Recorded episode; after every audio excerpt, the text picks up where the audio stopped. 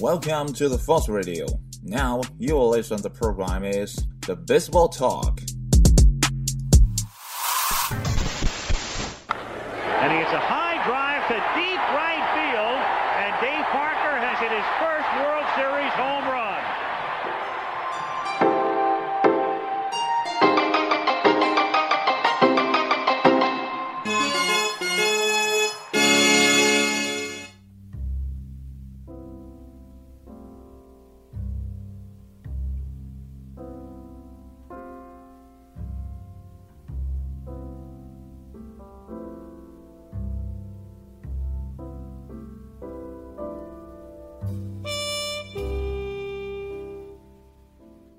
谈棒球，闲聊天，欢迎来到新的一期棒聊节目。随着四月份的到来，MLB 的新赛季呢也已经拉开了序幕。不过呢，今年的最早的一场常规赛呢，呃，似乎比往年都要早非常非常的多啊。那么最早的这个时间呢是三月二十号，而且呢，举办地呢也并非在美国本土，而是来到了日本。呃，参赛的两个队伍呢，分别是来自奥克兰的运动家和西雅图水手。为什么会在日本举办比赛？那我有一个臆想哈，因为我也没有查相关的文章，啊，也没有去呃看啊，为什么会这样？我猜呢，可能是跟一个人有关。那这个人呢，就是在本赛季宣布退役的铃木一郎。在铃木一郎离场的时候呢，场上响起了经久不息的掌声，为这个啊给很多球迷带来欢笑、带来鼓舞、带来呃正能量的这样的一个球员，呃，这样的一个。褒奖，反正看完呢，应该是非常的感动。啊，这样的场面呢，呃，好久没有见了啊。之前呃看到一个球员退役的时候，让我很感动，可能就是亨利退役的时候，而且还不是在他赛场上退役，而是听 CCTV 五的呃足球天下的那个解说。呃，我觉得一个新的开始伴随着一个事物的结束，这很有呃一种。哲学的韵味在里面，或者说一种天道轮回的感觉在里面。所以呢，在呃看完铃木一郎退役的呃那场比赛的时候，我就找了一些呃相关的文章来读了读，啊，发现一篇了啊关于铃木一郎和父亲这样的一个成长的故事。呃，所以呢，今天想借着节目呢，跟大家分享一下啊关于铃木一郎的这样的一个成长历程的故事。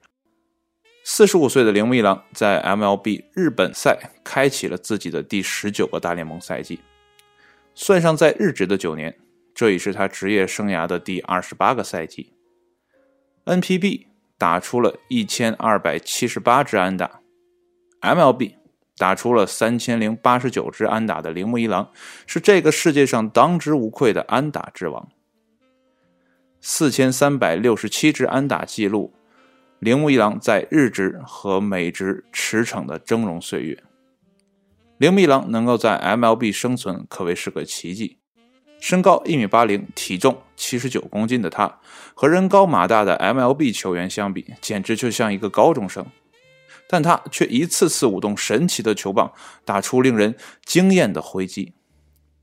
作为准名人堂球员，铃木一郎能有今天的成绩，离不开他的棒球虎爸。铃木宣之，铃木宣之从三岁开始以斯巴达勇士般的方式训练铃木一郎，而过于残酷和看似毫无人性的训练却撕裂了父子关系。他们已经有很久没有说过话了。棒球手套是铃木一郎在三岁的时候从父亲那里收到的第一个礼物，它是一只红色的全和牛皮的手套。这只手套是铃木一郎家乡爱知县横山町所能买到最好的手套。拿到手套的铃木一郎兴奋地开始在家后院和父亲玩起了棒球，而这只红色手套也让铃木一郎成了街坊邻里的焦点。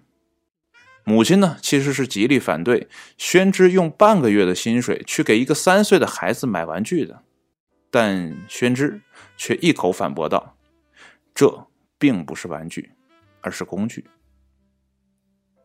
七岁时，铃木一郎参加了学校的棒球队。为了在练习和比赛时能够有所表现，铃木一郎对父亲承诺自己爱棒球，即使再苦再累的训练都要坚持到底。当说出这些话时，铃木一郎并不会意料到，从此他的生活除了棒球其他的都将被屏蔽掉。自从开始对铃木一郎的魔鬼训练之后，铃木宣之变成了街坊口中的三点半直男，因为每天下午三点半，宣之呢就准时带着铃木一郎和球具去附近的棒球场练球了。铃木一郎的练习从跑步和简单的接球开始，然后会练投、练打和做内外野守备。天生右撇子的铃木一郎更是在父亲的指导下改成了左打，为的是离一垒更近，上垒速度更快。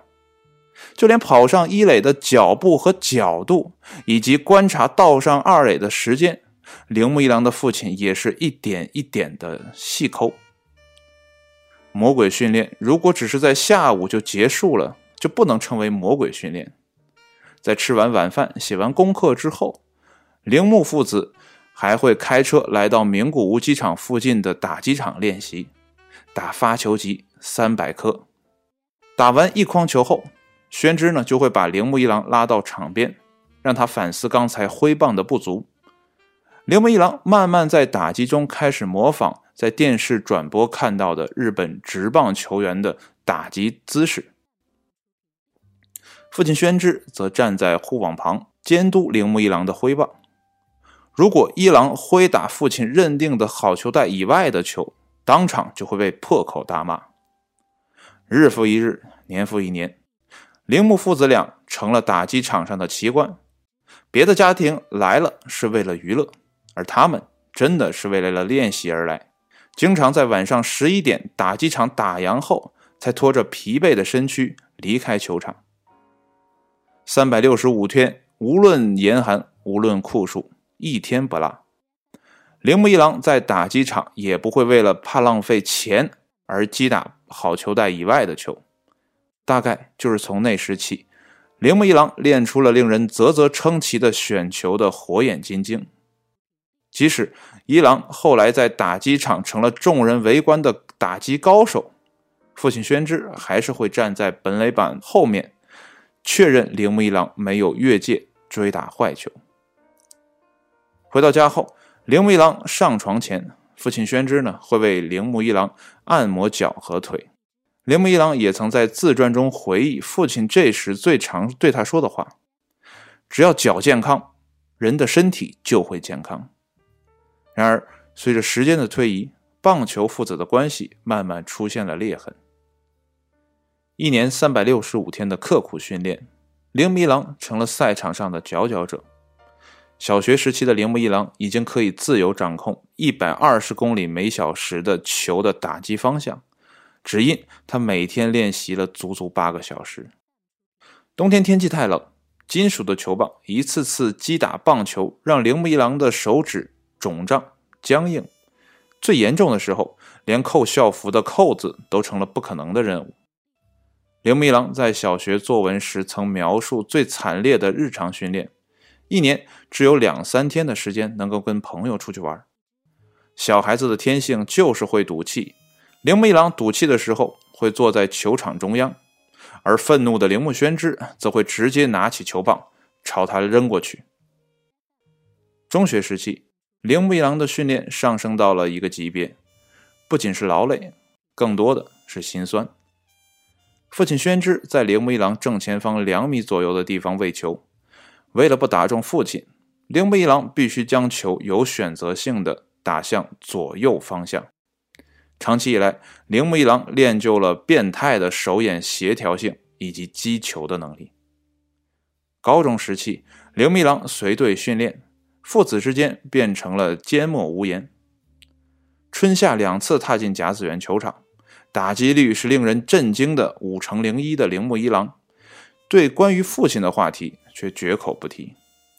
大学时期，铃木一郎更是进入棒球名校，随后被 NPB 球队选中，开启了传奇的职业生涯的第一步。在横扫日职多年后。两千年，铃木一郎通过入札制度加盟下图水手队。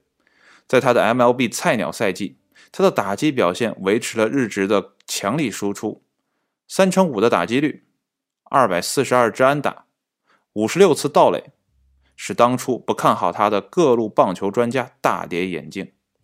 不仅是个人成绩优异，铃木一郎带领水手一路高歌猛进，常规赛打出了 MLB 史上最佳的一百一十六胜四十六败。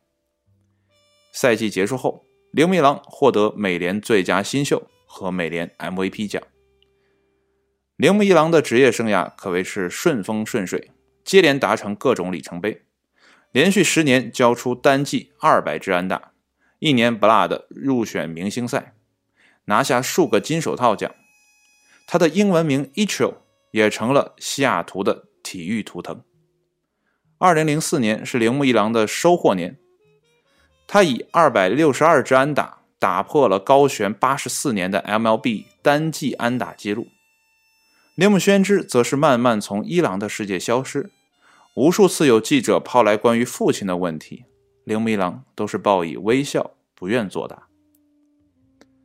美国 ESPN 记者怀特·汤普森曾于去年跟踪采访铃木一郎五天，铃木一郎表示，父亲对自己培养一直都从努力、斗志、耐心、调和这四个方面贯彻，还要求铃木一郎对。棒球要抱有崇敬的心，在训练后坚持清洁手套和球棒，是每天八小时修行中必备的环节。